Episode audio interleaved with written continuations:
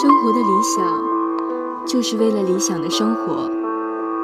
但是，很多时候，我们未必会如愿。一个人的处境是苦是乐，常是主观的。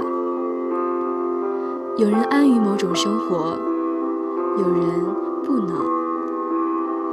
因此，能安于自己目前处境的，不妨就如此生活下去；不能的，只好努力另找出路。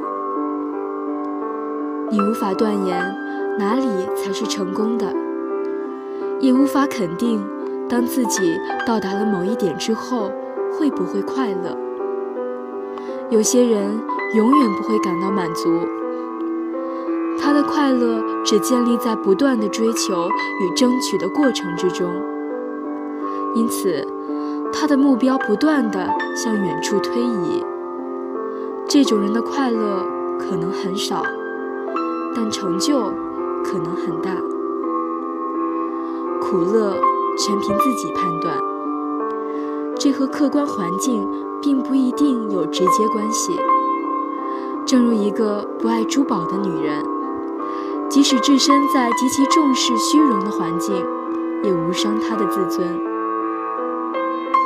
拥有万卷生的穷书生，并不想去和百万富翁交换钻石或股票。满足于田园生活的人，也并不艳羡任何学者的荣誉头衔。或高官厚禄，你的爱好就是你的方向，你的兴趣就是你的资本，你的性情就是你的命运。个人有个人理想的乐园，个人有个人所乐于安享的美好生活。